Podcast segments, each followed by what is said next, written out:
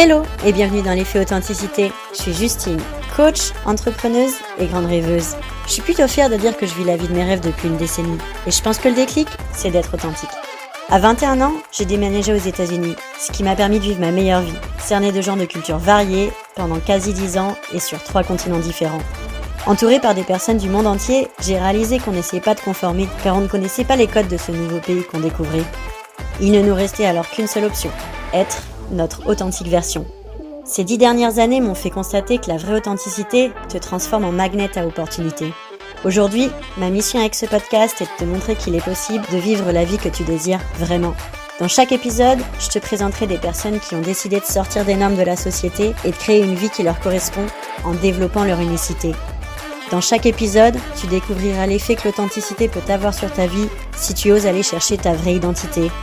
Alors prépare ton café, thé ou cocktail préféré et découvrons un parcours qui fait rêver.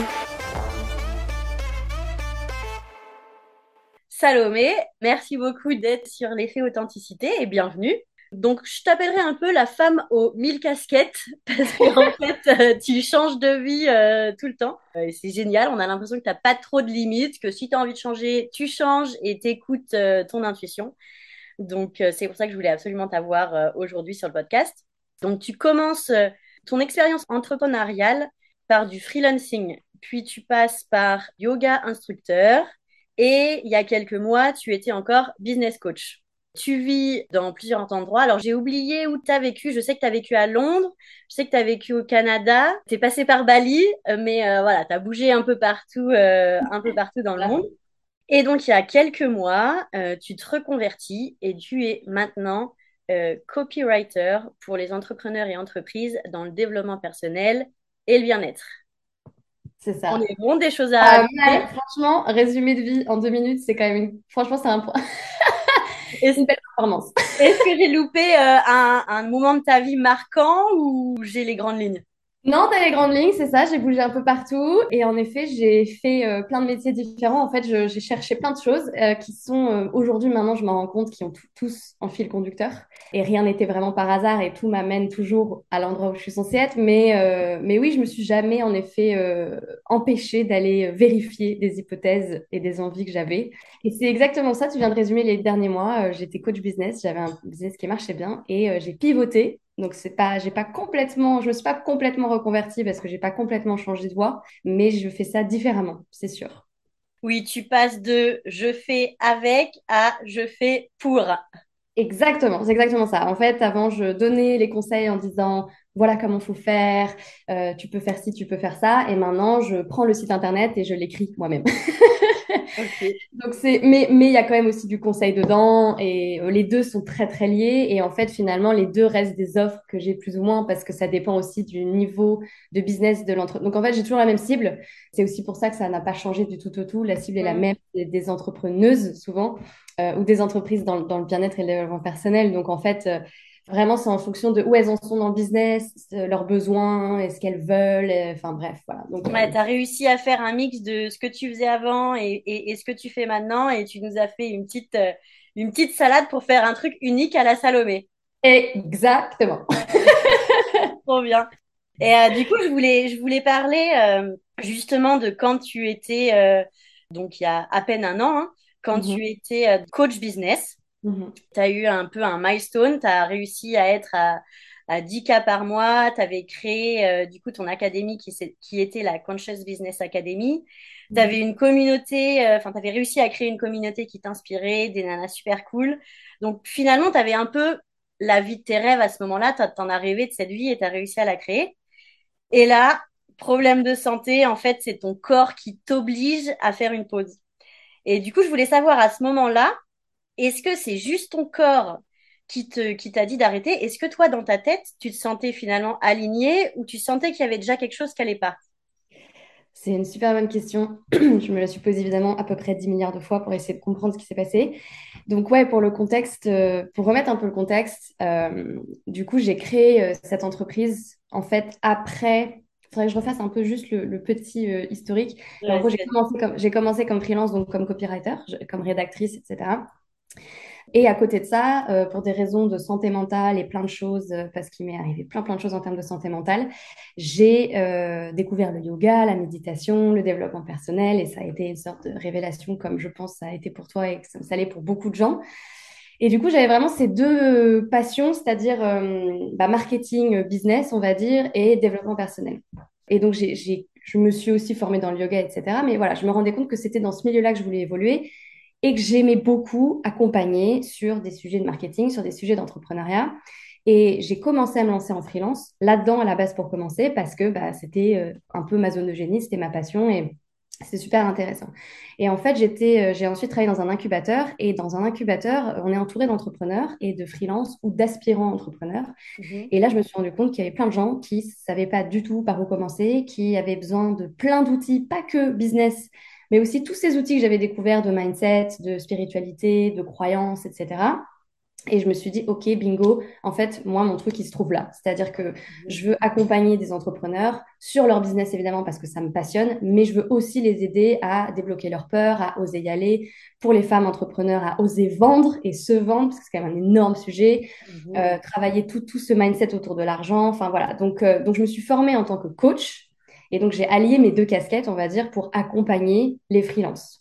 Donc, je commence à faire ça en 2019 à Bali d'ailleurs. Euh, donc là, c'était déjà un premier milestone parce que quand tu euh, as ton business et que tu es freelance et que tu vis ta vie indépendamment de personne, d'autres en fait, et que tu es à Bali, bah, c'est quand même assez chouette parce que c'est ce que tu vois sur les réseaux sociaux et d'un coup, tu te lèves, tu bois ton latte et tu as ton ordi et tu lèves les yeux et c'est les rizières et tu te dis, attends, mais c'est ma vie ça? I made it. ouais, genre, waouh, ok, genre je suis dans mon vision board. Incroyable.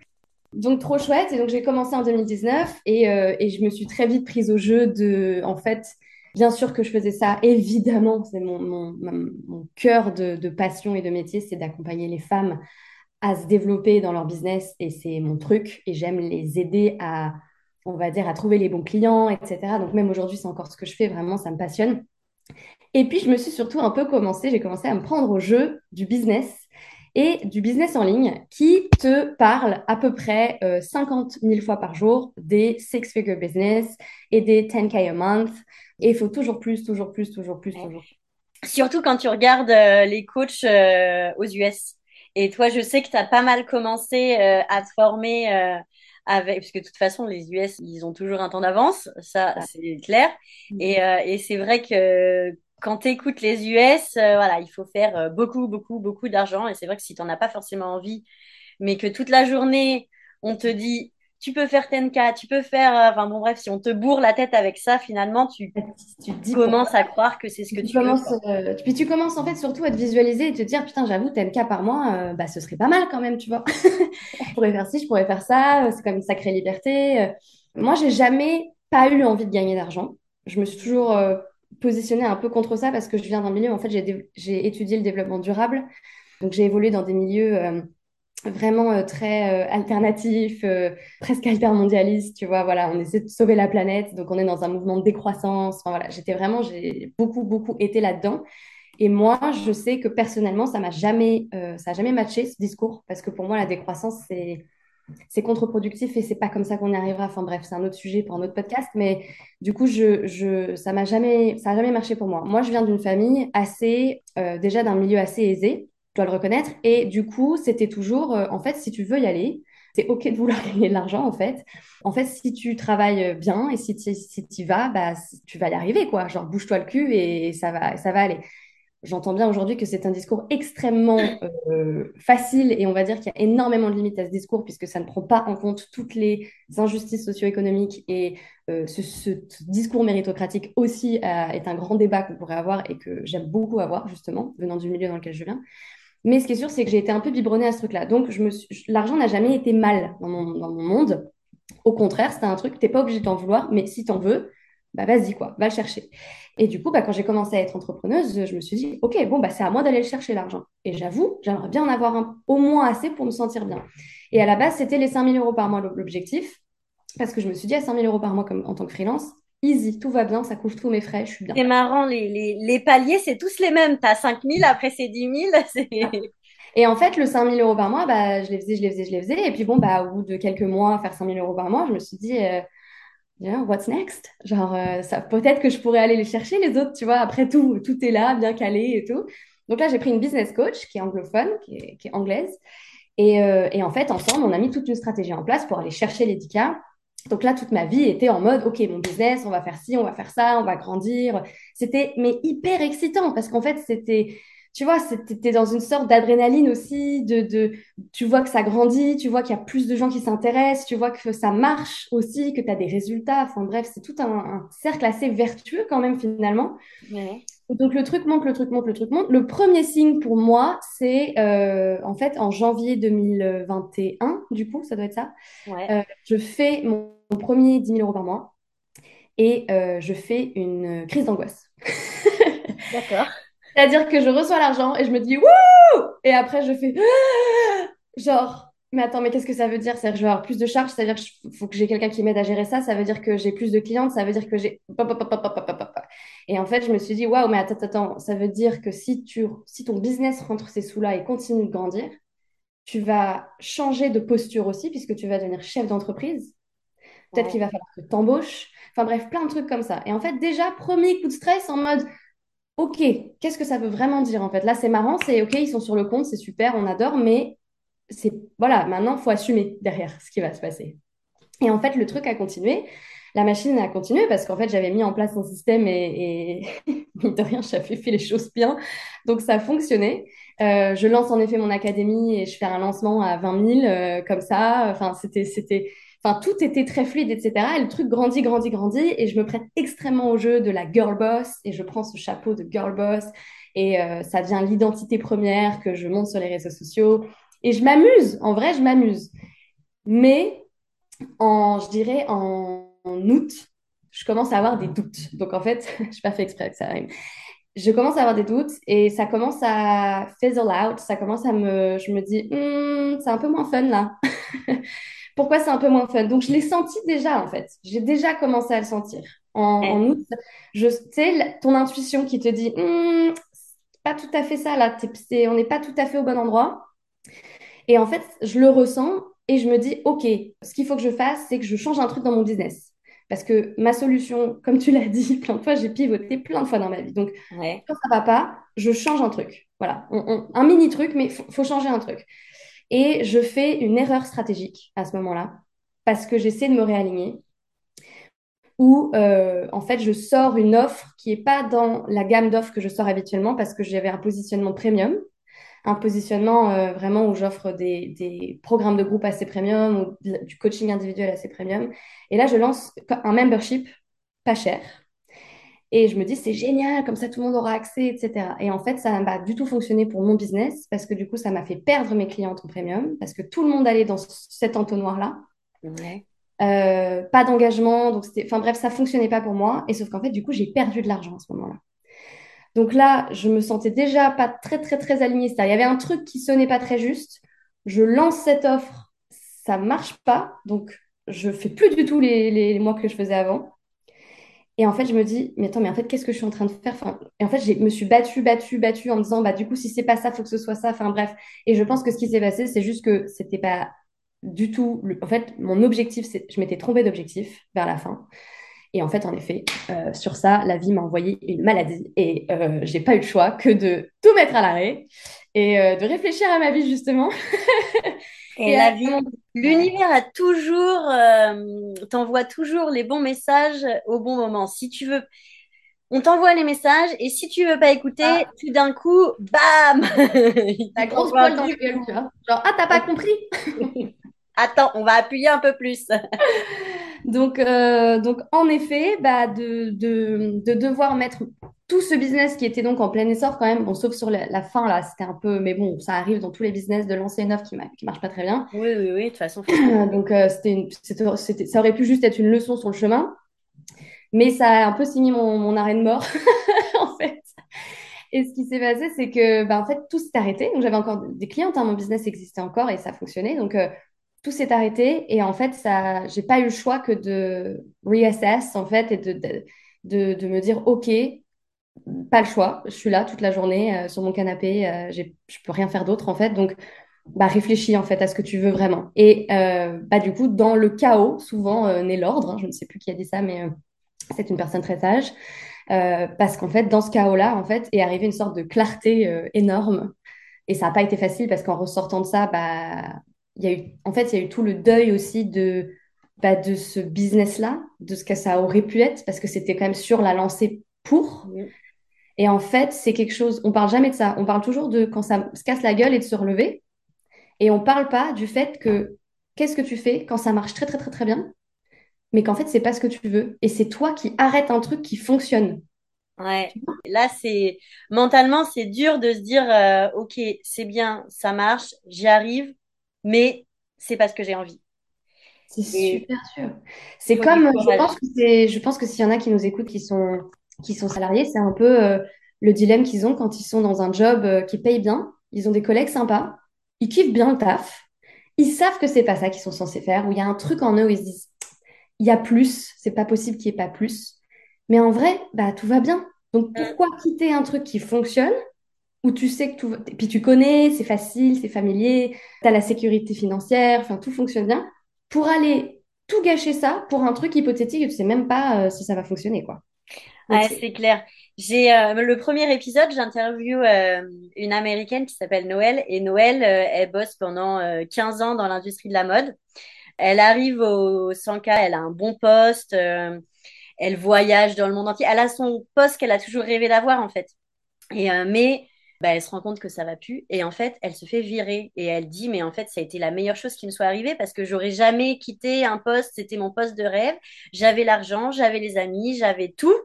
Je vivais dans un bon endroit, j'avais tout, mais je me sentais pas alignée. Et en fait, elle s'est fait virer. Le petit coup de pouce de l'univers qui est encore arrivé mettre son petit grain de sel.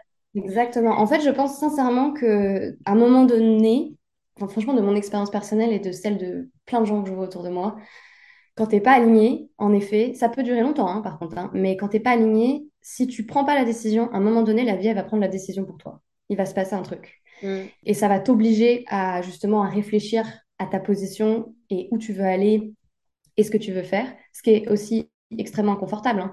En fait, c'est, en fait, tu quittes le familier pour passer dans un moment d'inconfort, mais avec au bout du compte quelque chose d'encore plus familier, confortable et, et aligné. Et du coup, je voulais en arriver là justement. Donc, tu arrêtes tout, tu fais une pause. Et euh, moi qui te suivais un peu à ce moment-là, tu kiffes ta vie et tu t'immerges dans l'art un peu. Tu, tu peins, tu, tu refais ton bureau, euh, tu refais ta déco, tu, voilà, tu te mets dans l'art. Tu, tu... Enfin, moi, de ce que j'ai vu, après, c'est encore une fois à travers les réseaux sociaux, donc je pense qu'il y a plein de trucs que j'ai pas vus. Mais voilà, tu fais vraiment une pause, lâcher prise. Et qu'est-ce qui se passe là, du coup, dans ta tête, dans ton corps? Qu'est-ce qui se passe? Et ben, à ce moment-là, il se passe que je n'ai aucune idée de ce à quoi mon business va ressembler quand je vais euh, me remettre en route, parce que je vais me remettre en route. Mes médecins me disent, tu vas te remettre en route, enfin, ça va, ça va aller dans quelques temps. Et du coup, euh, ça m'angoisse parce que je vois bien que j'ai pas tout, j'ai pas encore déjà les réponses. Et moi qui suis une anxieuse, quand j'ai pas les réponses, c'est un cauchemar parce que du coup, mon cerveau part en spirale infernale et essaie de me Mm. trouver des réponses absolument pour apaiser l'anxiété. Enfin bref, c'est tout un bordel. Mais euh, j'ai pas les réponses. Et je me dis, je sais maintenant, grâce à tous les outils que j'ai, que forcer ne sert à rien et que plus je fais le vide et je fais autre chose, mais alors complètement autre chose, Ouais. c'est-à-dire vraiment je vais m'amuser, je vais avoir du fun, plus les réponses vont venir. Et je me dis, ok, bon, de toute façon, j'ai aucun contrôle sur la situation. Euh, ça ne dépend pas de moi. Là, clairement, c'est un truc de santé, donc ça ne dépend pas de moi. Euh, mes clientes, elles sont euh, euh, en pause ou je les ai remboursées, ou enfin, j'ai géré le truc, donc en fait, c'est bon, le truc est géré. Donc, j'ai juste du temps libre pour m'occuper de moi et aller mieux. Et ça, c'était, c'était aussi euh, hyper courageux parce que de te faire passer en, en priorité et vraiment dire au business, euh, bah, stop, on arrête là pour l'instant, on, on fait une pause et on verra après. Il faut quand même euh, une sacrée dose de courage pour arriver à se faire passer en premier parce qu'on vit un peu dans un monde où on nous dit que se faire passer en premier, c'est égoïste et que euh, c'est, c'est mal. C'est mal de, de penser à soi avant les autres. En vrai, fait, euh, bah, moi, j'ai la façon dont j'ai pensé à, à ça sur le moment, c'était pour le coup absolument pas égoïste. C'est-à-dire, j'étais en train de me dire, je suis absolument incapable dans mon état physique de servir mes clientes comme je les servais avant. Donc en fait, ça ne sert à rien. Bien sûr, hein, on va, ok, viens, on fait, on fait des séances, viens, on travaille ensemble. Tu vas avoir euh, un dixième de Salomé là actuellement. Et je me suis dit, c'est pas ok en fait. C'est pas ok. Je pourrais, mais j'ai pas envie. Je, c'est pas cool. C'est pas pour ça qu'elles ont signé. Enfin, c'est pas comme ça que je travaille. Euh, je me suis dit, j'ai misé sur le fait que une maladie, c'est, quelque chose, ça peut arriver à tout le monde, à n'importe quel moment de la vie. Et je me suis dit, malheureusement, ça pourrait arriver à n'importe laquelle d'entre elles, en fait. Et et je mise sur la compassion, moi. En fait, je me dis, euh, à ce moment-là, je me dis, euh, je me dis, elles vont comprendre, ou en tout cas, on va trouver une solution et euh, on va faire en sorte que, que, tout le monde soit content dans ce, dans ce, dans ce chaos un peu. ouais, finalement, tu t'es dit, OK, c'est un problème, mais finalement, tout problème a sa solution. On va essayer de trouver un arrangement et, et pivoter, encore une fois. euh, en fait, je pense que le, le, le c'est vraiment ça. En fait, je suis tout le temps en train de trouver, mais je pense que c'est aussi l'esprit un peu entrepreneurial. Et je trouve qu'on devrait euh, le développer chez tout le monde, en fait, cet esprit entrepreneurial, parce que c'est un esprit de, de solutionneur de problèmes. C'est-à-dire que voilà, il n'y a pas de problème, il n'y a que des solutions. En fait, dès qu'il y a un problème qui vient à toi, c'est Ah, génial, comment je vais pouvoir solutionner ce truc-là? Et en fait, quand tu réfléchis comme ça pour tout dans ta vie, dans ton business, dans ton mmh. travail, dans ton, voilà, bah en fait, c'est, tu, tu rebondis beaucoup plus vite que si tu restais bloqué sur le problème. Parce que, c'est clair. Je trouve d'ailleurs que quand tu voyages, ça, ça développe ce côté entrepreneurial. Parce que quand tu es. Euh, enfin, moi, je me souviens qu'aux États-Unis, euh, les premières années, j'avais pas d'argent. J'étais, euh, c'était la galère. Mais je préférais être pauvre aux États-Unis que être riche et à Poitiers, dans ma, petite ville. Et je me souviens que, en fait, euh, je me créais des étagères avec des cartons euh, pour que mes fringues soient bien rangées. Et, voilà, je, trouvais des solutions avec le peu de ressources que j'avais. Ah. Euh, je me disais, OK, bon, bah, j'ai besoin de ça. Comment je peux faire ça avec les moyens que j'ai? Et ouais, ça développe cette. Euh, ça développe cette capacité. Bah, parce qu'en fait, quand tu voyages, le voyage, c'est littéralement qu'une suite de problèmes permanents, en fait. c'est que vivre des trucs que tu n'as jamais vécu de ta vie, euh, dans une langue que, tu parles pas. Enfin bref, tout est beaucoup plus compliqué. Et donc, ça t'oblige à t'adapter. Sinon, en fait, tu t'assois sur le bord de la route au Mexique et tu pleures et t'attends que ta mère vienne te chercher. Enfin, donc, c'est pas possible. donc, en fait, tu es obligé de développer ton sens de l'adaptabilité. Et, et c'est vraiment ce qui s'est passé à ce moment-là. Je me suis dit, OK, j'ai une quinzaine de clientes, en fait, qui attendent. Qu'est-ce mm. que je fais là? Voilà, je vais pas, je vais arrêter de pleurer sur mon sort et de me dire c'est une catastrophe. Ouais, ok, c'est un peu une catastrophe parce que t'as pas le choix et c'est comme ça, mais en réalité, qu'est-ce que tu peux faire? Donc, euh, il y en a qui sont restés, j'ai décidé d'offrir des choses, j'ai euh, offert des séances gratuitement, euh, je, je, leur ai donné accès à des soins offerts d'une copine qui fait des soins Reiki en attendant pour qu'elle puisse prendre soin d'elle. Il y en a pour qui j'ai remboursé la fin du truc en disant il n'y a aucun problème, genre en fait, voilà, juste pas de problème, genre qu'est-ce qu'on peut faire pour que ça se passe bien?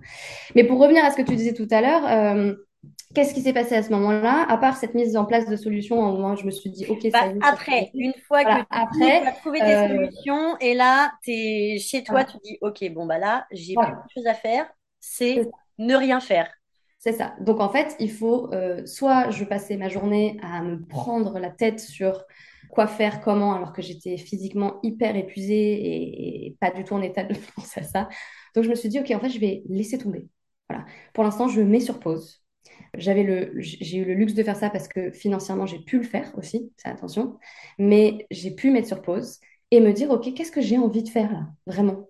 Qu'est-ce, que, qu'est-ce qui me procurerait de la joie, qui n'est pas trop physiquement euh, drainant, je ne pouvais pas non plus aller faire une rando. Donc en fait, qu'est-ce que je pouvais faire? Et je me suis dit, bah, en fait, euh, ma grand-mère est peintre, je peignais quand j'étais petite avec elle, euh, j'aimerais bien me reconnecter à ça. Et j'ai commencé à juste, mais sans aucune... Enfin vraiment, le but, c'était juste de m'amuser, quoi.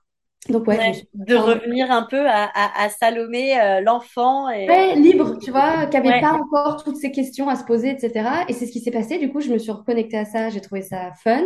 Euh, on a rénové euh, voilà, mon, ma dépendance pour en faire mon bureau parce que je me, je me, visualisais quand même toujours, je me sers toujours de ces outils-là de visualisation et de manifestation, mais je me suis dit, OK, quand je vais retourner au travail, bah, ce sera peut-être un nouveau départ physiquement et mentalement. Je vais dire que c'est un nouveau départ pour que, ça pour que j'ai envie d'y retourner, quoi. Donc, bah, viens, on rénove la dépendance. Donc, euh, donc, avec mon mec, on a rénové la dépendance. Euh, ça m'a vachement motivé d'aller chercher du, de la peinture, de réfléchir à ce que je voulais comme couleur, comme truc, enfin bref. Et en fait, j'étais dans le fun. J'étais dans le fun sans aucune contrainte, à part le fait de, ouais, de m'amuser. Et en fait, euh, ce qui s'est passé, c'est que, bah, évidemment, comme à chaque fois, quand tu fais de l'espace et que tu t'amuses et que tu fais des trucs qui n'ont rien à voir avec le problème, la solution te vient. Et en fait, ce qui s'est passé au bout de, ces quelques semaines, quelques mois, c'est que peut-être que c'est de m'être connectée à la peinture comme quand j'étais petite, en effet, tu vois, maintenant que tu le dis, j'en sais rien. Mais ce qui est sûr, c'est que je me suis rendu compte que d'un coup, le fil conducteur, il était évident dans ma vie. C'est depuis que j'ai 9 ans, j'écris des poèmes, euh, j'écris des blogs, j'écris des nouvelles, j'écris des romans, euh, j'écrivais le journal du collège, j'ai toujours écrit, écrit, écrit, écrit. Euh, j'étais rédactrice, j'étais copywriter. Après, j'ai arrêté, mais en fait, mes clientes, je les aidais principalement à créer leur stratégie de contenu et à vendre grâce aux mots. Enfin bref, et en fait, c'était les mots, c'était l'écriture qui était là depuis toujours. Et le truc m'est revenu, mais en pleine gueule, quoi. Genre, c'est évident. et c'est revenu comment? T'as eu envie d'écrire un poème un jour et comment ça s'est passé? Ça s'est pas passé comme ça. Je pense que j'étais juste en train de réfléchir à, en fait, à ce que je pourrais vendre comme service et proposer euh, à mes clientes. Et, parce que ce qui s'est passé, c'est que euh, j'avais moins envie de faire du coaching en tant que tel. Je mmh. voyais bien que le coaching me... Pareil, je traînais la patte un peu ce qui n'est jamais bon signe. Euh, et, je me suis dit, par contre, j'adore mes clientes. Vraiment, j'adore leurs projets et tout. Donc, qu'est-ce que je pourrais faire pour les aider? Et, en fait, je me suis, je sais pas, en fait, les trucs, mais vraiment, les trucs se sont connectés. Je crois qu'il s'est rien passé de. Tu sais, quand tu es en train de réfléchir avec ton carnet sur des sujets, tu es en train de, réfléchir, tu regardes des trucs, tu regardes des inspi sur Instagram, tu fais des trucs. Et d'un coup, vraiment, le truc m'est arrivé en mode, mais, euh, mais en fait, ma mission de vie, c'est d'écrire, quoi. En fait, c'est là depuis toujours. Et c'est d'écrire plein de trucs il y a une partie, c'est d'écrire pour le marketing, pour des entrepreneurs, parce qu'en fait, c'est le pouvoir des mots pour vendre et pour, pour convaincre, c'est très important. Mais il y a aussi le fait d'écrire pour moi, euh, d'écrire des poèmes, euh, parce que j'ai plein de poèmes sur mon iPhone et j'avais jamais osé les partager. Et je me suis dit, bah, en fait, je vais commencer à les partager, parce que après tout, j'écris, tout est lié en fait. Ils sont trop, bien d'ailleurs. Tu les postes du coup sur, ta, sur ton Insta euh, privé. Ouais. Je mettrai, je mettrai tous les liens dans la description du podcast mais il faut aller les lire. Alors par contre, ils n'ont rien à voir avec le marketing. Pour le coup, le sujet, euh, parce que l'autre gros sujet de ma vie, c'est la santé mentale. Et c'est un sujet qui me tient extrêmement à cœur. Et je trouve que euh, où on en est dans le monde aujourd'hui, c'est encore assez triste. et qu'on pourrait faire mieux. On pourrait, euh, ça pourrait être un sujet euh, beaucoup moins tabou. On pourrait normaliser. On pourrait même en faire des blagues. On pourrait trouver ça normal de parler de ses émotions. On pourrait éviter que les hommes de nos vies euh, se suicident parce qu'ils n'ont pas parlé du fait qu'ils allaient mal. Enfin, vraiment, il y a plein de choses qui pourraient être empêchées et, plein de choses qui pourraient être beaucoup mieux si on normalisait et qu'on parlait de ça et qu'on arrêtait d'en faire un énorme sujet. Et du coup, j'ai, voilà, en fait, je me suis dit, bah, je vais me servir de mon écriture euh, au service de cette cause-là qui me tient à cœur. Donc ça, c'est le deuxième truc qui a fait sens après tout ce chaos. C'est vraiment ça, c'est ok l'écriture, mais il y a l'écriture pour le business et ça c'est chouette. Mais j'ai aussi envie de m'en servir pour un truc euh, plus perso qui va peut-être pas euh, payer mon loyer tout de suite, mais c'est pas grave parce que c'est un truc qui est important pour moi.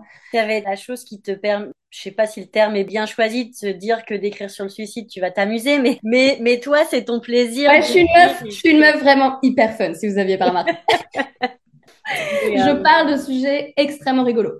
Mais, euh, pour, en revenir euh, du coup à, ton moment où, justement tu t'es mis à avoir du fun, tu étais chez toi, tu kiffais à peindre, à faire tout ça, je trouve que les gens prennent pas assez le temps de le faire, mm. se lâcher prise et de se dire finalement de d'éteindre les bruits extérieurs et de se reconnecter à soi-même et finalement de se faire confiance j'ai toujours un peu plus de mal à le faire quand je suis quand je suis en France mais dernièrement en Australie j'arrivais vachement à me faire confiance parce que j'étais justement dans, dans, dans l'amusement, parce que je prenais du temps pour moi, je, prenais vachement de temps pour moi, des moments toute seule pour... Euh, alors après, je suis assez solitaire, mais voilà, je prenais des moments euh, dans mon calendrier, c'était je m'amuse, quoi. Et je pense que ça, euh, les gens ont, ah mal à le faire et c'est ce qui nous connecte à notre intuition, à nos émotions, aux signes que l'univers nous envoie. Complètement. L'énergie du jeu, J-E-U play energy. C'est-à-dire que en fait, quand tu joues, il y a déjà, ça a été prouvé que ça avait des effets euh, contre l'anxiété, donc ça apaise le jeu. Et surtout, en fait, vu que ça éteint des parties de ton cerveau, bah, ce qui se passe, c'est que du coup, tu as le cerveau plus libre pour réfléchir à autre chose. Et c'est pour ça que le jeu est si important. Et, le jeu, et comme tu dis, c'est s'écouter, c'est-à-dire euh, euh, si tu as envie d'aller faire de l'escalade d'un coup, mais de but en blanc, personne ne sait que tu aimes l'escalade, tu sais même pas si tu aimes l'escalade, mais vas-y en fait, vas-y, hein. va chez Arcos, déjà, placement de produit, j'ai pas fait exprès. Prends, prends euh, genre un, pass à la journée et puis monte euh, deux, trois trucs et vois ce qui se passe. Si tu as envie de faire du tricot, mais fais du tricot. Si tu euh, je sais pas, n'importe quoi. Si tu as envie de retourner à l'église, retourne à l'église. Enfin, tu vois, je sais rien. mais je pense que justement, de rentrer dans des, dans des moments comme ça où tu t'amuses, ça laisse la place à finalement ce que tu veux vraiment faire. Et mm. ça, c'est quelque chose que on fait pas en fait. On n'apprend pas à prendre du temps et à s'amuser. Et finalement, c'est la meilleure solution pour, euh, pour se recollecter à son intuition et, et pivoter pour être euh, aligné à, ce qu'on veut vraiment faire. exactement. Alors, je voulais te demander, est-ce que tu aurais des, tips, des conseils euh, à donner à quelqu'un justement qui, est, se sent coincé et qui voudrait ben, changer pour arriver à un, quotidien aligné? On était un peu dedans là, à mettre en place le jeu, faire des choses euh, qu'on kiffe, mais est-ce que tu as d'autres euh, tips?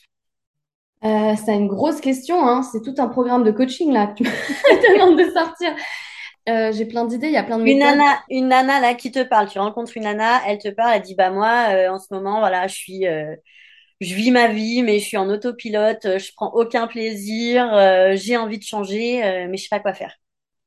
Euh, moi, j'ai commencé par un truc, en fait, quand j'habitais à Berlin, j'étais étudiante à Berlin, euh, j'étais en coloc avec euh, deux copines, et dont une copine qui est très ambitieuse, qui savait exactement où elle allait, qui avait des grands projets, etc. Et moi aussi, j'étais très ambitieuse, mais le problème, c'est que je savais pas où j'allais avec cette ambition. Donc, c'était un, peu problématique. Et en fait, je réfléchissais, je parlais, je posais des questions, je me plaignais. Au bout d'un moment, elle en a eu marre. Elle m'a prise, elle m'a assise sur une chaise et elle m'a dit, OK, tu fais ça là, tu réfléchis à cet exercice et ensuite on en reparle. Et l'exercice, c'était l'ikigai, que tu connais forcément, que tu connaisses. Et ça peut paraître euh, anodin, mais en fait, euh, quand tu n'as jamais fait ton ikigai, ou même si tu l'as fait mais il y a des années, ou... en fait, ce truc, c'est la base pour plus. C'est-à-dire que tu te repenches sur vraiment les choses que tu sais faire, c'est facile. Hein. tu vois, tu te poses euh, qu'est-ce que tu sais faire naturellement, pourquoi les gens viennent te chercher, euh, qu'est-ce que qu'est-ce qui qu'est-ce qui est simple pour toi qui a l'air difficile pour les autres enfin vraiment des choses que tu que tu sais faire les compétences aussi que tu as acquises au fur et à mesure. Qu'est-ce que tu aimes faire? Et déjà juste ça. Déjà déjà l'intersection de ces deux là déjà c'est énorme hein, parce que tu trouves déjà des pépites. Et ensuite tu dis tu essaies de croiser ça avec ok pourquoi on pourrait me payer? Qu'est-ce qui peut être monétisé? Tu vois mm. Donc rien que ces trois parties de l'ikigai, déjà, c'est un truc de fou. Le quatrième, c'est ce dont le monde a besoin, c'est-à-dire si tu veux donner du sens à ton travail, euh, quelle est la cause à laquelle tu peux lier ce que tu, que tu fais là? Mais déjà ça, et je me rappelle très bien que c'est après avoir fait cet exercice-là, elle était revenue me voir, et en fait, ce qui était ressorti, c'était Ding, ding, ding, you guessed it, l'écriture. Et du coup, euh... et du coup, j'étais là, mais ouais, mais bon, l'écriture, qu'est-ce que je vais faire? Elle dit, mais t'es chiante là, tu vas sur une plateforme de freelance, là, il y a plein de gens qui cherchent des rédacteurs, et tu proposes. Je dis, ah ouais, ah ouais, je suis allée sur le truc et tout, paf, j'ai trouvé ma première mission de rédactrice et j'en revenais pas d'être payée pour écrire. Et en fait, ça m'a débloqué parce que j'étais, je savais pas, j'avais mille idées, je voulais aller faire plein de trucs, je voulais être euh, start-upeuse dans la Silicon Valley, euh, je voulais lancer une plateforme d'e-commerce de je sais pas quoi, je voulais, enfin bref, il y avait mille trucs que je voulais faire. Et en fait, ça ne sert à rien d'hypothétiser sur euh, ce que tu veux faire potentiellement. Il faut que tu trouves ta zone de génie. Moi, j'appelle ça ma zone de génie. Il y en a qui appellent ça leur zone d'excellence. Il y a plein de choses. Mais ta zone de génie, c'est vraiment le, fil conducteur, normalement, de ta vie. C'est-à-dire, tu sais pas pourquoi, c'est comme ça, tu es bonne là-dedans. Et en plus, tu kiffes. C'est le truc qui est avec toi depuis toujours et qui va rester avec toi pendant, mais, mais jusqu'à jusqu'à ta mort, en fait. Donc, il y a la mission de vie, qui est un truc un peu plus spirituel, mais si on est hyper pragmatique, c'est ta zone de génie. Et la zone de génie, honnêtement, c'est quand même la base de la base de la base parce que avant même de savoir quel projet, c'est ta zone de génie. Et à partir de la zone de génie, c'est vu que je sais pas, par exemple, moi, euh, ma zone de génie, c'est l'écriture. Bon, bah, à partir de là, qu'est-ce que je peux en faire? Comment ça s'exprime, cette zone de génie, dans le monde, concrètement? Et en fait, rien que ça, bah, ça donne une première étape. Donc ça, pour moi, c'est la base de la base, étape numéro une. Et malheureusement, quand tu as ta zone de génie et que tu as déjà mis en place des choses, ça arrive encore sur le chemin que tu te ressens bloqué, comme ça m'est arrivé mille fois. Et dans ces cas-là, c'est moins grave, je trouve, quand tu as ton fil conducteur, déjà, ça aide. Parce que tu te dis que, OK, il y a le fil conducteur qui est là, mais peut-être que je me suis juste excentrée, ou je suis allée un tout petit peu à côté, ou c'est pas exactement ça. Moi, pour moi, peut-être que le coaching, c'était pas exact, c'était vraiment, mais juste à côté, hein, mais c'était pas mm. exactement ça. Donc, en fait, il y a, voilà, c'est de, d'avoir ce fil conducteur. Et une fois que tu es bloqué, mon autre conseil que je crois que j'ai dit tout à l'heure, c'est de, de changer un truc. quand je dis ça, euh, au début, je parle pas de grands changements. Je parle pas de quitter son job. Je parle pas de, de changer de voie. Je parle, je parle même pas de ça parce que ça, c'est des gros changements qui font peur. Et surtout, au début, quand tu n'es pas sûr, tu vas pas quitter ton job alors que tu n'es pas sûr. Justement, pour trouver de la clarté, quand tu es coincé, je trouve que déjà, changer un petit truc, c'est-à-dire au travail, euh, est-ce que tu peux pas changer tes horaires de taf? Au travail, est-ce que tu peux pas euh, demander à travailler sur un autre projet ou, lâcher un truc? Qu'est-ce que tu peux faire en fait comme que tu peux mettre en place comme petits changements, parfois qui sont pas non plus énormes, mais en fait, le changement dans sa vie, ça change, enfin vraiment, ça change tout, ça fait, ça fait la différence. Euh, ça peut être de changer la déco. Moi, je change la déco chez moi tout le temps quand j'ai besoin de. Je me sens coincée, je change la déco parce que je trouve que ça change l'énergie. Je change la déco. Euh, si tu veux- si tu peux, tu changes de voiture. Enfin, j'en sais rien. Mais qu'est-ce que tu peux faire comme changement? Repeindre une pièce? Enfin, voilà, des choses, des choses soit dans ton travail, soit dans ta vie, soit dans ton organisation. Peut-être que tu décides de maintenant aller courir le matin. Peut-être que ça va, tu sais, ça va te donner cette énergie renouvelée dont tu as besoin, en fait, pour avoir les idées plus claires. Mais qu'est-ce que tu peux faire comme changement dans ta vie? Déjà, change un petit truc. Truc tout con, hein, vraiment dans ta vie, et vois ce qui se passe. Parce que si tu n'es pas prête à faire un gros changement, bah, teste déjà un petit changement. Parce que si déjà tu as peur du petit changement, on va mollo, tu vois, étape par étape. La plupart des gens ont peur du changement. C'est un truc dans notre psychologie humaine, c'est terrifiant. Et donc, en fait, si tu n'arrives pas à changer du tout au tout un truc, eh ben, qu'est-ce que tu peux... Le changement, tu peux le trouver dans, à, à une échelle beaucoup plus petite. Tu vois, beaucoup plus, beaucoup plus accessible. Et souvent, un petit changement en amène un autre, en amène un autre. Et ça te donne la clarté et le courage, parfois, de te dire, ah, en fait, ça va, je suis capable de changer des trucs. Et puis, je sais pas, tu as des idées qui te viennent. Enfin, encore une fois, ça, je sais pas si on peut parler d'énergie, mais c'est ça, en fait, ça fait circuler, ça change l'énergie, en fait. Donc, euh, tu plus coincé. Pourquoi, quand on se sent coincé, c'est de l'énergie qui, qui est stock. Tu vois, c'est de l'énergie qui stagne. Donc, euh, qu'est-ce que tu peux faire pour refaire circuler tout ça et les elles c'est clair. En fait, je pense que moi, ça me vient de... J'ai toujours beaucoup déménagé. Euh, mes parents sont séparés, j'avais trois quatre ans. Et après, avec ma mère, euh, on, on- on a changé beaucoup de maisons. Et du coup, j'étais toujours dans ce changement, changer, changer d'école, changer de maison. Et j'ai toujours justement adoré ça. Et, et, et parce que ça... Bah ouais, quand tu changes, ça renouvelle les énergies. Et du coup, ça... Ouais, donc c'est différent. T'as été, toi, tu as été habitué. Et encore, il y a des, je connais euh, plein de gens qui ont vécu ça dans leur enfance et qui, du coup, euh, détestent le changement, qui n'ont pas gardé d'amitié, euh, tu vois, sur toute la vie, qu'on- et qui regrettent ça et qui, qui sont pas, euh, qui n'ont pas kiffé, que c'était difficile pour eux. Donc, en fait, c'est Alors après, je dis pas, je dis pas que ça a été, euh, je dis pas que ça a été facile. Il y a eu, euh, moi aussi, j'ai toujours rêvé d'avoir une bande de potes euh, depuis que je suis en maternelle, mais euh, non, j'ai plein d'amis qui ont été dans plein d'étapes différentes de ma vie, de la gym, du collège, du lycée, de tel endroit. Mais c'est vrai que j'ai pas une bande de potes et c'est un regret. Mais mais le fait d'être dans le mouvement, euh, bah finalement, j'ai réussi à quand tu changes, tu peux changer pour le mieux. Genre, si, par exemple, tu te trouves dans une situation et que t'aimes pas euh, un truc, et ben quand tu changes de situation, tu as le choix de te dire, bon, bah, ce truc, j'aimais pas là dans mon, dans mon ancienne euh, routine, dans mon ancienne vie, donc tu le prends pas. Et du coup, tu prends autre chose, ça laisse de la place pour quelque chose d'autre. Et en fait, c'est un, un renouvellement continuel. Et c'est pour ça, je pense que ça, ça crée une énergie de dingue, en fait.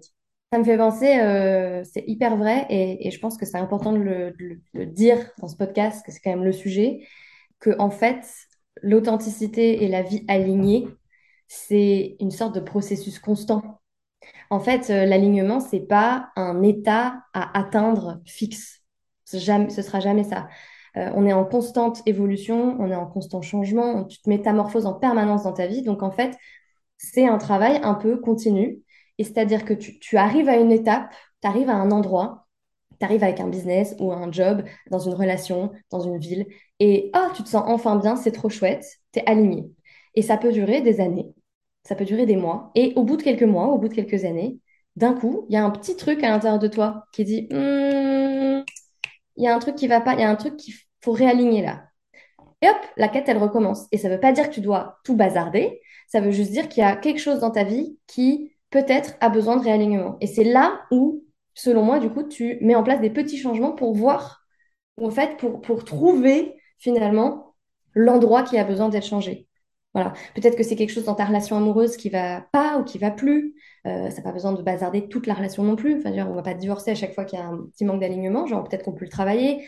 Euh, peut-être que c'est euh, la ville dans laquelle tu es qui, voilà, qui, qui t'enthousiasme plus et peut-être qu'il faut déménager.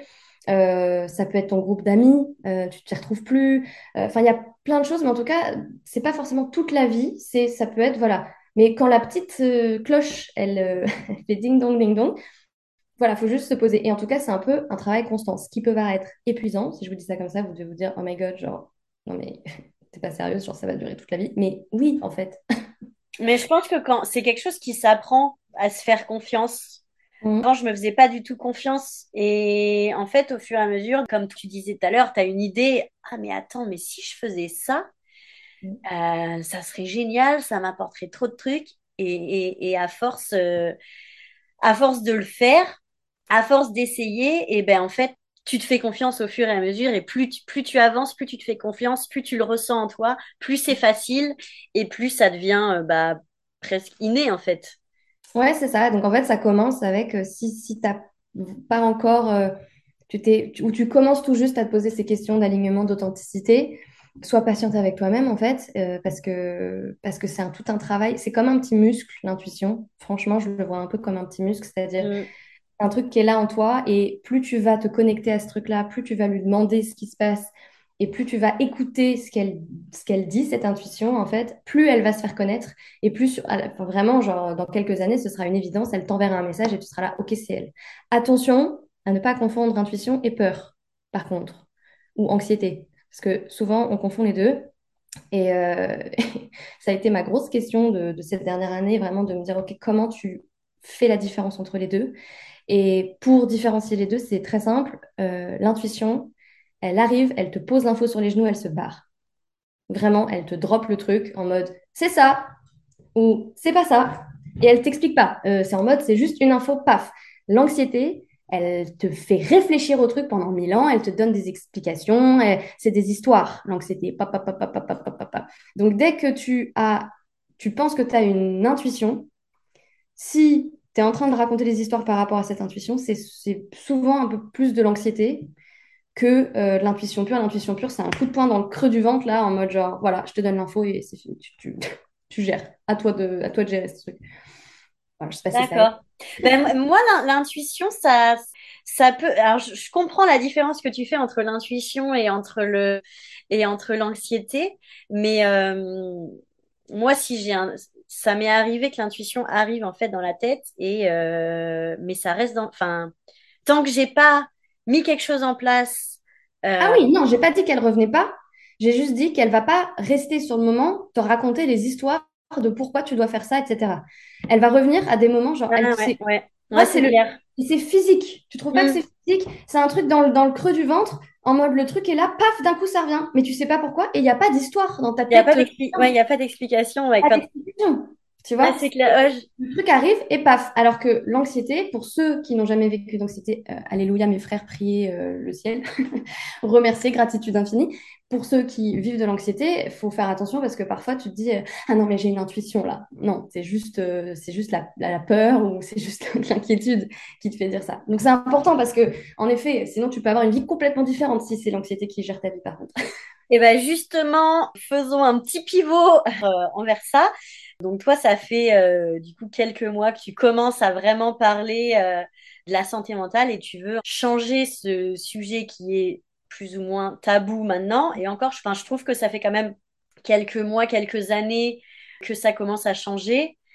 Je sais que, alors moi, en tant que gymnaste, il y a eu Simone Biles. Euh, je sais pas si tu n'as pas entendu parler. Ben, en fait, elle, donc, quand tu es sportif de haut niveau, es très, euh, tu, tu, vis de l'anxiété quand même. Il y en a beaucoup qui, qui, qui l'expérimentent.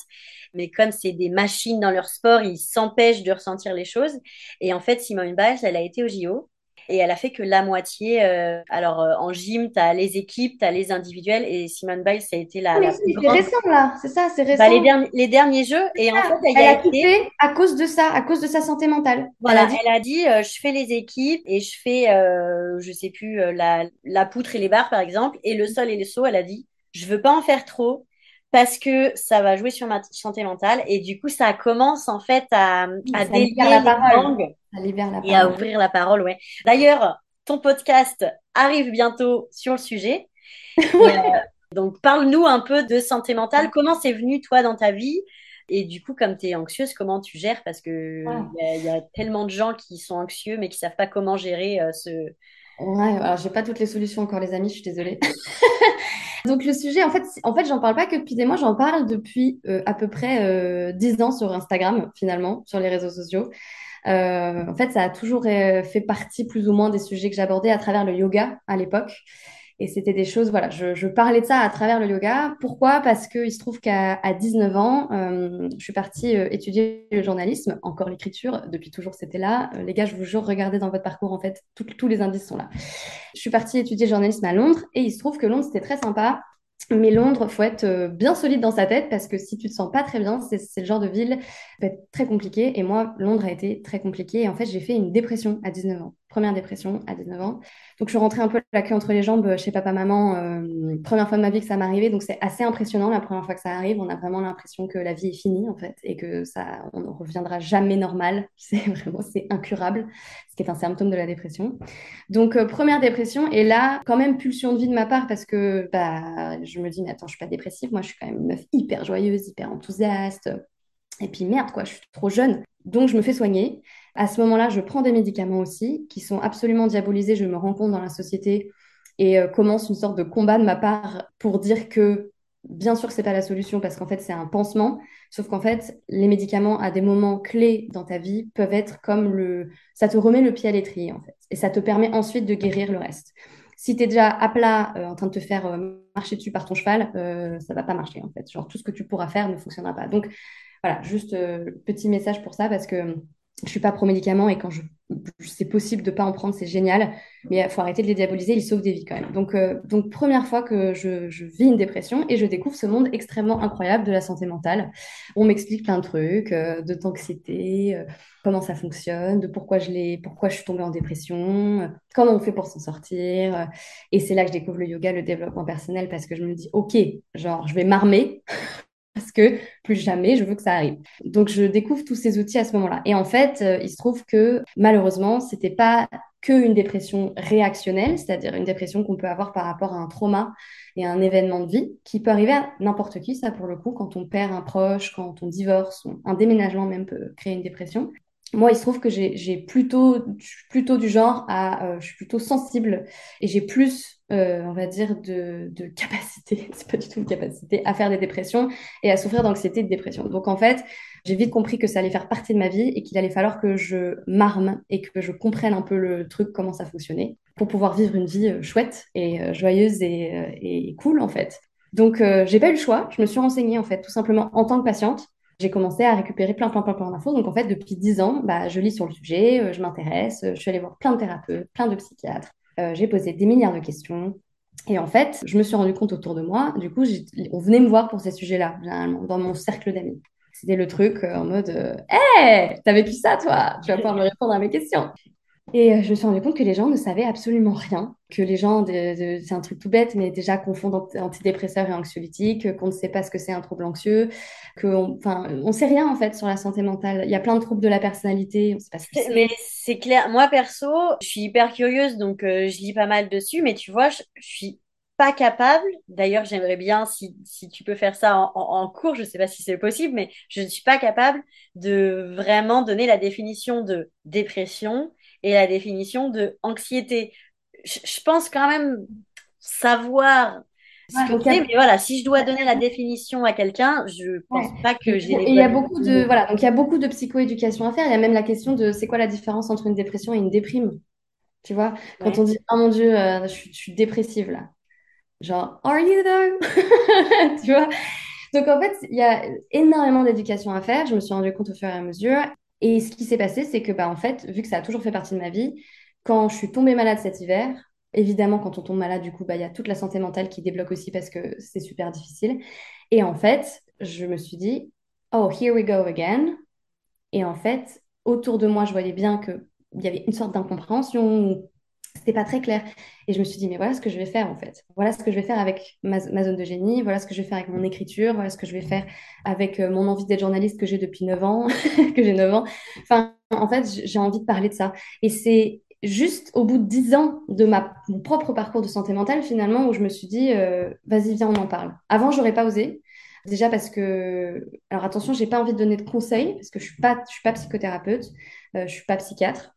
Moi, mon but, c'est vraiment de libérer la parole. Donc, mon but, c'est de, d'en parler, de faire en sorte que ce soit OK d'en parler, d'interviewer des gens. Donc, le podcast est venu comme idée parce que c'est, le format le plus facile, je trouve, pour avoir des conversations. Et l'idée, c'est vraiment euh, qu'il y ait des gens, en fait, qui vivent ça et qui racontent leur histoire. Parce que si tu n'écoutes pas ces histoires-là, tu ne peux pas savoir ce que c'est. Et ça peut toucher ta mère, euh, ton frère, ta sœur, euh, ton meilleur pote. Ça peut toucher n'importe qui dans le monde et autour de toi. Et du coup, c'est intéressant, je trouve, personnellement, et je pense que je ne suis pas la seule, puisque sinon je ne me lancerai pas là-dedans. Mais euh, ce serait, euh, c'est intéressant de voilà d'écouter des témoignages pour comprendre et se dire ok, ça existe et voilà comment ça fonctionne. Ça fait pas si peur que ça. Euh, ah ok, en fait c'est que ça ou ah ouais ok c'est ça. Voilà ce qu'on peut faire. Comment je peux soutenir quelqu'un qui, qui vit ça?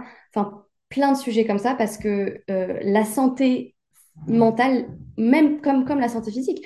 En fait, c'est la même chose. C'est-à-dire que si ça t'intéresse d'être en pleine santé dans ta vie, bah, n'oublie pas que tu as quand même un cerveau, quoi. C'est un organe énorme. Et je dis souvent, quand tu as mal au ventre, que tu as un problème au foie et que tu vas te faire hospitaliser pour ton problème au foie ou que tu prends des médicaments toute ta vie à cause de ton problème au foie, c'est OK, t'en parles aux gens et les gens viennent te voir et tout. Par contre, tu as un problème de schizophrénie dans ton cerveau que tu n'as pas choisi, tu es né comme ça, c'est pareil, c'est un peu un problème génétique comme le foie. Ah là, d'un coup, il n'y a plus personne et personne comprend. Et ça fait peur.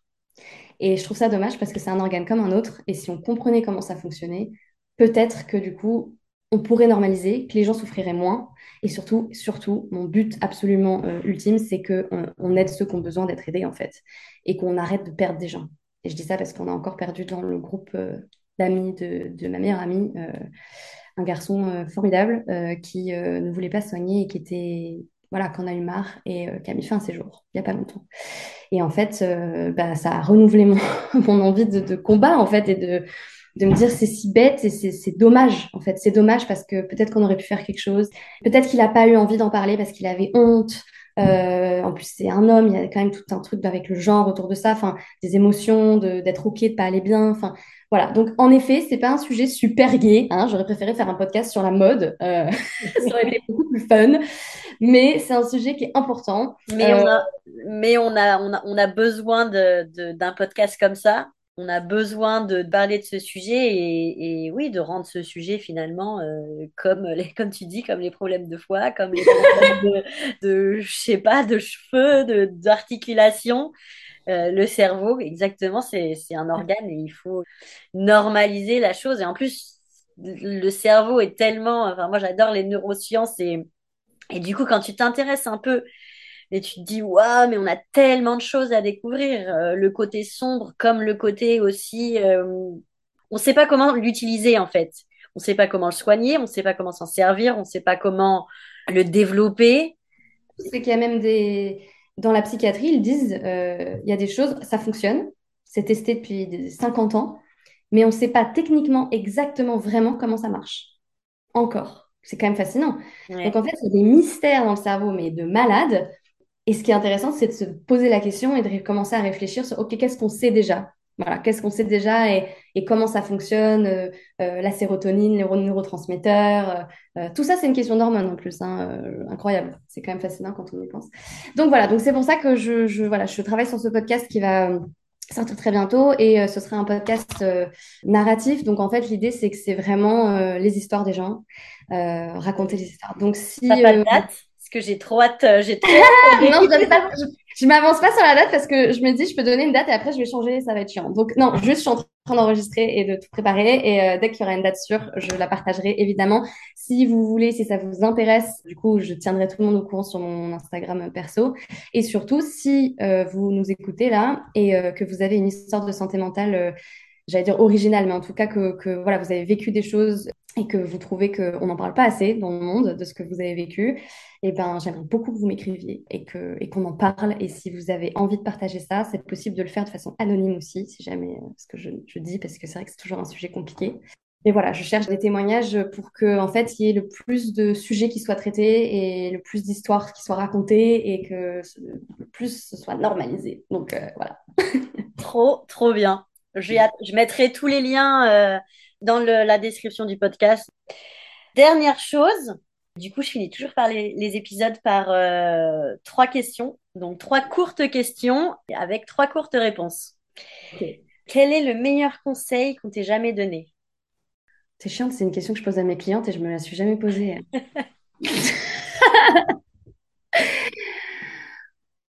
Je suis en train d'essayer de me rappeler ce que mes parents auraient pu me dire, tu sais. Genre, euh, qu'est-ce qu'ils m'ont dit comme truc euh... En fait, si, un truc que j'ai entendu toute ma vie et du coup qui est, qui est la base de mon coaching et de tout ce que je fais dans ma vie et de tout ce que je transmets, c'est si tu crois en toi, tu y arriveras. Et, euh, et, en fait, ce qui est marrant, c'est que dans ma formation de coaching et tous les outils que j'ai utilisés depuis, tout part des croyances. En fait, c'est fou. Et, euh, et vraiment, c'est ça. Alors, c'est si tu crois en toi, évidemment, mais c'est si tu si y crois tout court. En fait, voilà. Si tu crois. Euh... Donc, si tu crois pas, laisse tomber, en fait. Euh, tu vas t'épuiser. non, mais tu vas t'épuiser. Genre, vraiment, c'est ça. Parce que... Donc, mais par contre, si tu crois sincèrement, bah, déjà, tu as 90% de chances en plus de, d'y arriver. Quoi. Voilà, je me rappelle de ça souvent et je garde ça en moi et c'est un truc qu'on m'a transmis et que j'essaie de transmettre aux autres parce que je trouve que c'est important. Ouais, trop bon conseil. Ensuite, deuxième question, quelle est la meilleure leçon que tu aies apprise euh, par expérience? Mmh, C'est une bonne question ça. Que rien de ce que font les autres n'est à propos de toi. C'est un effet, donc je ne l'ai pas inventé non plus, mais en fait, je l'ai vraiment comprise, tu sais, dans l'expérientiel, ouais. sur mon chemin de vie. Et c'est le truc qui a été le plus libérateur, je crois, pour moi, parce que euh, j'avais des tendances à être susceptible et à tout prendre personnellement. Et en fait, à partir du moment où j'ai vraiment compris, vraiment appliqué, mais j'ai une sorte de liberté qui arrive avec ça. En fait, les gens font des choses et ça peut parfois, hein, tu, tu, tu es quand même vexé ou blessé du comportement des autres, ça, ça arrivera toujours. Mais il faut te rappeler qu'ils n'ont pas fait ça pour te blesser ou te vexer. Ça t'appartient, en fait. C'est ça, vraiment. La leçon, c'est ça. C'est, en fait, euh, ce que tu ressens, c'est rien n'est accro... En fait, c'est pas l'extérieur. L'extérieur vient juste trigger un truc en toi, mais ça t'appartient. Voilà. C'est vraiment ça, la, la leçon, c'est ça t'appartient. Donc, deal with it, girlfriend, parce que... Trop bien. Et dernière chose, un truc que tu as appris récemment qui a amélioré euh, ton quotidien. Ça peut être euh, tout et n'importe quoi. Hmm. Un truc euh, très pragmatique aussi ou... Oui. Ah si, je sais. De sortir le chien first thing in the morning. Genre, je me lève, je sors mon chien, même si c'est pas long. Mais en fait, je prends la lumière de la journée dans les yeux. Je mets mon corps en mouvement. Parfois, j'ai même chaud. Et en fait, quand je rentre à la maison, je suis pas du tout de la même humeur et j'ai pas du tout la même énergie. Donc ça peut paraître anodin. Alors bon, si t'as pas de chien, tu vas marcher tout seul dans ton quartier. Bon, voilà, c'est un peu. Mais euh, si t'as un chien, c'est une idée formidable. Et euh, je dis ça parce que mon chien, je la sors pas le matin au réveil parce qu'on a un jardin. Donc en fait, euh, je vous la porte et elle vit sa life. Mais là, je me suis un peu forcée ces derniers temps à faire ça pour elle en priorité d'abord et ensuite pour moi. Je me suis rendu compte que j'adorais et ça me faisait du bien. Et j'ai, du coup, ça m'a changé mon quotidien de faire ça, en fait. Carrément, ma, journée n'est pas la même, en fait, après. Ouais, aller se promener le matin. Euh... Tu, me parles de ça, tu vois. Et euh, à Melbourne, je le faisais tous les matins. Moi, en même temps, j'habitais à 10 minutes à, pied de la plage, donc c'était plutôt cool d'aller. Euh... J'allais prendre mon café et j'allais marcher euh, 20 minutes, une demi-heure. Mais je faisais ça quasiment tous les jours. Ah, Mais en fait, euh, tu vas marcher et dans la première heure où tu es levé, tu es hyper, euh, t'es full gratitude, tu kiffes ta vie, t'es de bonne humeur, t'es prêt pour la journée. C'est l'humeur, surtout moi, vu que j'ai, je, je, me penche quand même pas mal sur ce sujet de l'humeur. Je me suis rendu compte que vraiment, il y avait des, des bienfaits. J'ai, après, j'ai lu les études et tout qui sont liées à ça, mais il y a vraiment des bienfaits de, de voir la lumière du jour, la lumière dans tes yeux, même si c'est nuageux, hein, ça reste de la lumière, dans tes yeux le matin, et puis un mouvement tout simple de marche pendant 20 minutes, c'est pas, c'est presque rien. Et en fait, ça change tout. Et tu, tu sais, tu rentres chez toi, tu es là, ah ok, la journée a commencé. Ouais, ouais. Euh, moi, après, je fais, je fais mon sport tous les matins. Et... venir chez moi me botter les fesses. Non, mais tu sais, alors moi, ce que j'ai, ce que j'ai mis en place, j'ai mis ça en place il y a peut-être deux ans et franchement, ça m'a changé la vie et je le fais vraiment quasiment tous les jours. C'est que j'ai un mini programme de 10 minutes. Mmh. Même, et, et, même si tu as la flemme, tu te dis bon bah ça va 10 minutes tu vois. Donc si il y a des matins où je me sens vraiment où j'ai envie bah là je vais pousser les un quart d'heure 20 minutes 30 minutes. Mais c'est rare. En fait j'ai mon minimum de 10 minutes. Et c'est la première chose que je fais. Je fais, je me lève, je fais mon lit et je fais mon sport. Et même les matins où j'ai la flemme, où je me dis, oh, j'ai la flemme, au pire, je tombe du lit, tu vois, je, je me mets par terre, j'ai un petit tapis de yoga et voilà, je fais mes 10 minutes. J'ai mon minimum.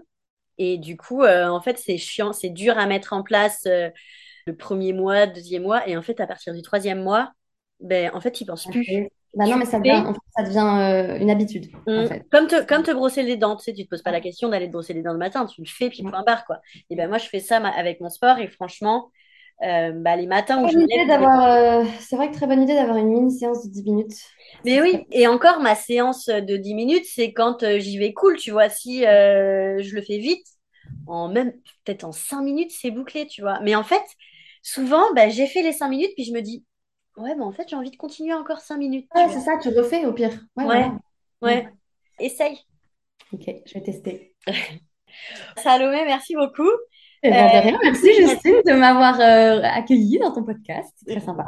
Je mettrai tous les liens du coup, encore une fois, euh, dans la description du podcast. Et puis dans quelques semaines, j'espère, euh, on pourra écouter bientôt ton podcast. Oui, parce que parce qu'en fait, il y a deux. Du coup, j'ai du coup j'ai deux comptes. En fait, j'avoue, on va peut-être on va confuser, ça ne se dit pas. Mais euh, les gens, parce que j'ai du coup mon compte perso où je parle beaucoup de santé mentale et où je vais lancer le podcast, etc. Et le compte pro pour le coup où j'accompagne du coup toujours les entrepreneurs, les freelances en fait qui se lancent et euh, les entrepreneuses un peu plus avancées en copywriting, c'est sur Janako. Donc c'est pour ça, elle va mettre deux liens et deux pseudonymes, deux Insta names pour, euh, voilà, pour les deux activités. Je mettrai tout dans la petite description. Voilà. Bon, bah merci beaucoup, Salomé. Merci, Justine. C'était trop chouette. À la prochaine. Merci d'avoir écouté cet épisode jusqu'au bout. Si tu souhaites soutenir ce podcast, laisse un avis et partage-le en story sur Instagram en identifiant The Authenticity Seeker. Je te souhaite une excellente journée en t'envoyant des bonnes ondes, de la joie et tout mon amour.